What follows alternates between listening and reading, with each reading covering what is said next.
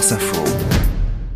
C'est l'heure d'en direct du monde sur France Info. Euh, Claire, nous sommes ce matin en Espagne. Oui, nous sommes euh, à Barcelone, très précisément, où le Sonar, le prestigieux euh, festival de musique électronique, fête ses 30 ans. Il vient de démarrer.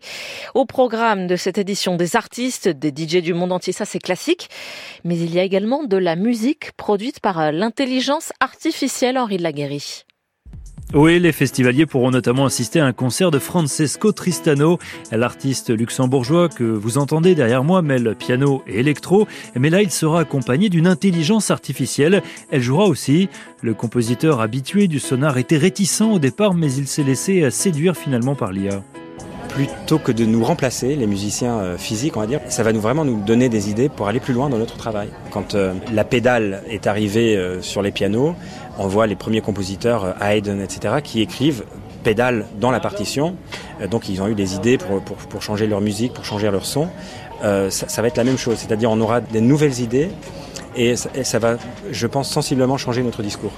L'IA est déjà très présente hein, dans la musique, elle permet d'élaborer des playlists, créer des morceaux et même reconstituer la voix de chanteurs disparus. Mais cette révolution pose aussi de nombreuses questions, elles seront débattues pendant le festival. Le secteur appelle en tout cas à une régulation. Alors Henri, le Sonar fête donc ses 30 ans, ça reste le festival de référence de la musique électronique oui, au départ, en 94, c'était un sacré pari à l'époque. La musique électronique, c'est la chasse gardée du nord de l'Europe. Et puis, les jeunes ne voyageaient pas aussi facilement que maintenant. En 30 ans, tout a changé. Les festivals se sont multipliés en Europe. Ils se livrent une guerre féroce. Mais le sonar reste la mecque de l'électro. 120 000 personnes, dont la moitié d'étrangers, sont attendues cette semaine. Sonar entretient aussi une relation particulière avec la France. C'est ce que nous explique son fondateur, Enric Palau. Le moindre nouveau courant musical lié à l'électronique en France a été présent au sonar. C'est le cas de Jean-Michel Jarre, de l'ami Pedro Winter, c'est le cas aussi de Laurent Garnier, des Daft Punk ou de Justice en son temps. On a une relation passionnelle avec les artistes français.